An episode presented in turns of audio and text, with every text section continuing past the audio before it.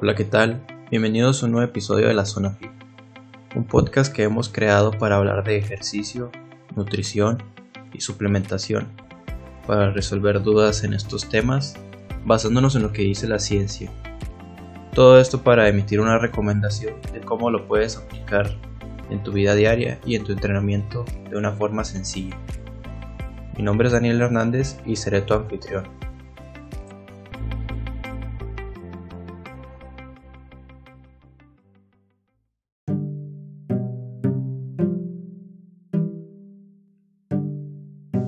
Tema del día de hoy es cómo diseñar programas de ejercicio y crear tu propio plan de entrenamiento. Quizás alguna vez nos haya surgido la idea de crear nuestro propio plan de entrenamiento para poder escoger qué ejercicios hacer, cuántas series hacer por grupo muscular y qué días entrenar. Todo esto suena muy atractivo y, y nos llama la atención al momento de querer crear un plan de ejercicio. Pero al momento de pasar al trabajo nos topamos con la problemática de que no sabemos en realidad cómo estructurarlo, cuántas series asignar, qué intensidad y sobre todo qué ejercicios usar. Es por ello que aquí te vamos a dejar cinco principios básicos que debes de utilizar siempre que vayas a diseñar programas de ejercicio.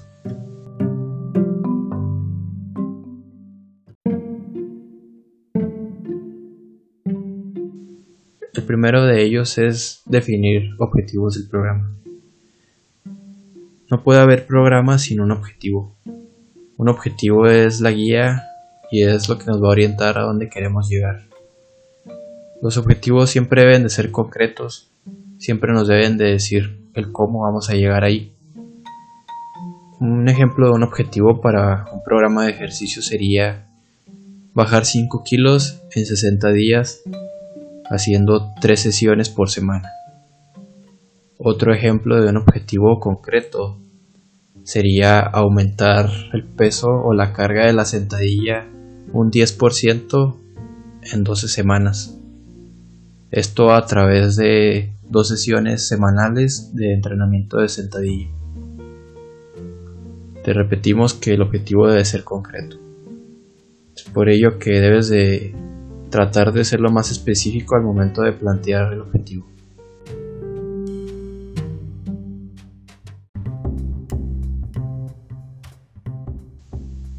El segundo principio es establecer prioridades y crear una agenda. ¿Qué queremos decir al momento de establecer prioridades? Nos referimos al asignar el enfoque a lo que mayormente queremos lograr, a lo que queremos, a lo que nos va a ayudar a alcanzar nuestro objetivo. Por ejemplo, si tú quieres o tu objetivo es aumentar tu masa muscular de las piernas, entonces, la prioridad o la mayor prioridad sería asignar la mayor parte del volumen de tu entrenamiento a trabajar las piernas. Ya una vez que se tiene esta prioridad, o la prioridad del programa, entonces se pasa a estructurar la agenda. Estructurar la agenda nos referimos a cuántos días vas a poder entrenar las piernas o ese grupo muscular que quieres mejorar tus horarios y todo el tiempo que va a llevar el programa de entrenamiento.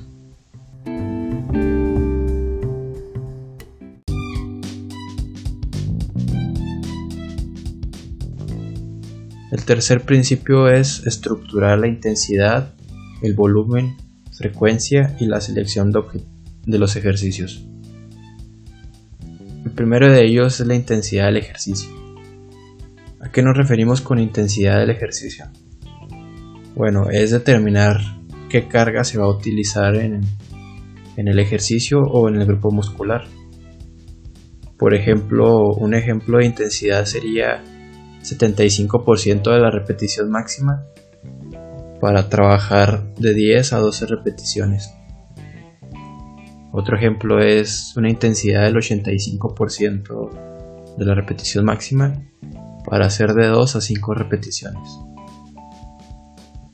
Ahora el volumen de entrenamiento. El volumen de entrenamiento es series por repeticiones de cada grupo muscular.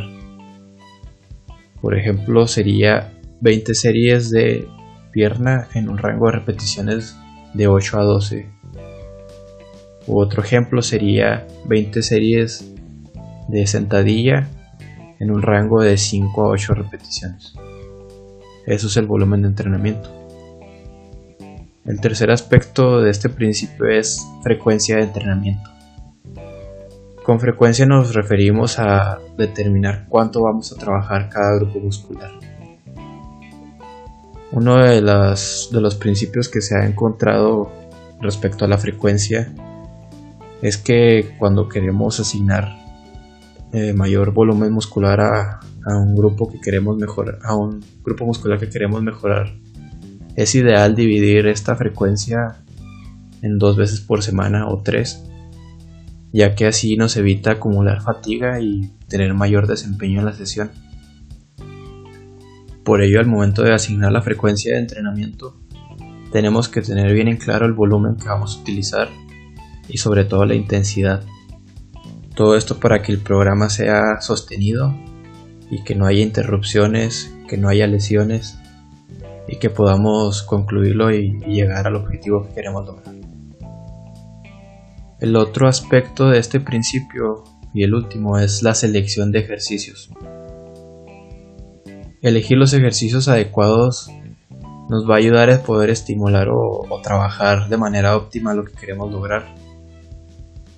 Por ejemplo, si el objetivo del programa es aumentar la musculatura del, hombro para que se vea más estético el cuerpo, entonces ahí sería ideal elegir un ejercicio que trabajara la parte media del hombro, que es la que le da la forma estética a los hombros o la que hace resaltar a ese grupo muscular.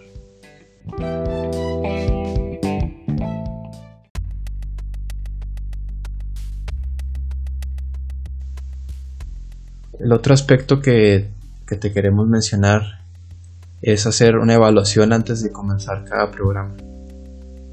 Hacer una evaluación te va a ayudar para saber cómo empiezas y de dónde partes, ya que al trazar un punto de partida vas a poder ir midiendo el progreso eh, cada semana o cada cierto tiempo, de acuerdo a tu programa. Además de que evaluar previamente te va a ayudar a que no corras riesgo en tu salud. Un ejemplo de o, varios aspectos que se pueden incluir en la evaluación sería hacer un examen de química sanguínea, que en esto se incluye la glucosa, el colesterol y los triglicéridos. Otra evaluación ideal sería medir el, volumen de oxígeno de, o de VO2 max utilizando alguna prueba de esfuerzo o un método indirecto todo esto te va a ayudar a saber cómo está tu nivel de fitness. Otra evaluación que puedes incluir sería evaluar la fuerza máxima o la repetición máxima. Y esto lo puedes utilizar porque si asignas un objetivo de fuerza, tienes un punto de partida más concreto. Y, si asignas un objetivo de, para trabajar volumen de entrenamiento, para hipertrofia o para crecimiento muscular. También te va a ayudar para saber cuál es tu repetición máxima y, cuánto peso vas a cargar en el rango que vas a trabajar. Otra evaluación que puedes incluir sería las mediciones antropométricas. Puede ser tan sencillo como el peso corporal o, o si lo quieres hacer un poco más específico, puedes incluir ciertos pliegues de, de la piel para calcular el porcentaje de grasa corporal o o también puedes utilizar algún método indirecto para, para calcular esta medición.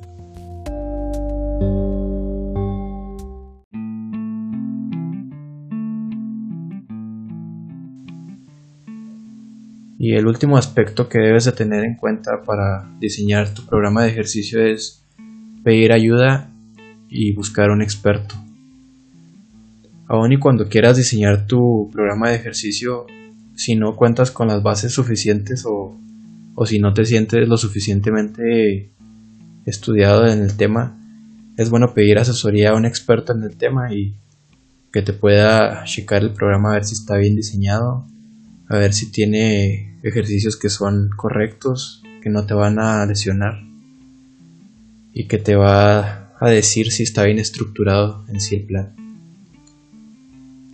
Todo esto puede ser algo complicado al principio y más si vas empezando, pero conforme vayas practicando, conforme vayas agarrando experiencia, todo esto se va a volver automático y te va a ayudar a, a ir avanzando poco a poco y a obtener resultados mayormente a largo plazo.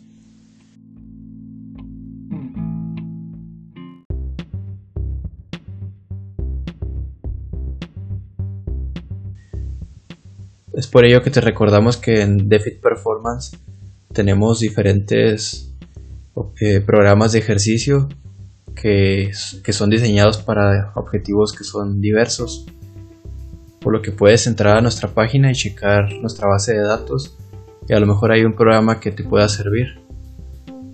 Ya en el caso en el que quieras diseñar tu propio, programa, también tenemos en nuestro blog y en este mismo podcast eh, material que te va a ser de ayuda para poder construir un programa de ejercicio. Entonces, en resumen, lo que debes de tener en cuenta al diseñar un programa de ejercicio son definir el objetivo del programa, establecer tus prioridades, estructurar la intensidad, volumen, frecuencia y selección de ejercicios, hacer una evaluación antes de empezar y pedir ayuda. Esperamos que te haya servido los principios que te dejamos el día de hoy. Y ya sabes que si tienes alguna duda nos puedes enviar un mensaje a nuestras redes sociales y con gusto te resolveremos cualquier consulta que tengas.